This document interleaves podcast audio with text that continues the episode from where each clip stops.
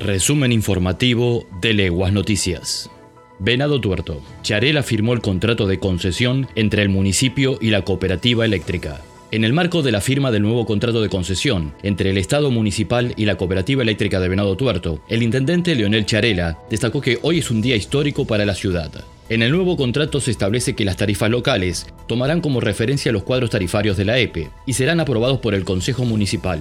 Habrá defensa de los derechos de los usuarios y consumidores, se fomentará el uso de energías renovables y la conectividad, todos los años habrá un plan de obras y el contrato tendrá un mecanismo de control y será revisado cada tres años.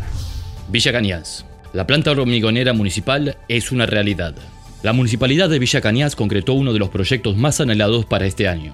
Así lo anunció el intendente Norberto Gisi, que luego de varios meses de arduo trabajo, comenzó a operar oficialmente la planta emplazada en el predio ubicado en Ruta 94 y Avenida 64, y por primera vez se elaboró hormigón para ser utilizado en una obra de la Vía de la Salud.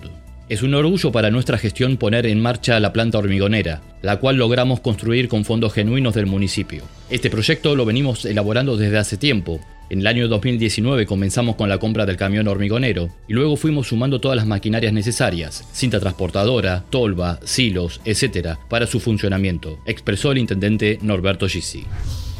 Villa Cañas. El concejal Nery Rodríguez insiste con la implementación de la Oficina de Defensa del Consumidor. El miércoles 26 de octubre, el concejal profesor Nery Rodríguez, candidato a renovar su banca por el Frente de Todos, volvió a presentar un proyecto de ordenanza para la apertura de una Oficina de Defensa del Consumidor en la ciudad, reformulando la ordenanza municipal 1233-20, que hasta la fecha no ha sido reglamentada por el Ejecutivo para su implementación.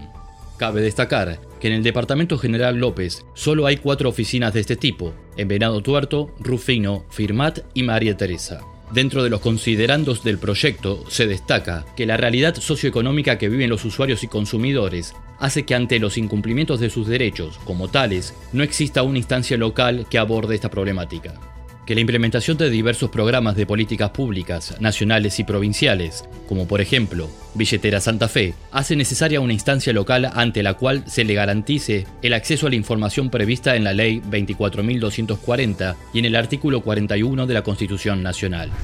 Y hasta aquí llegamos. Para más información visita leguasnoticias.com. Hasta la próxima.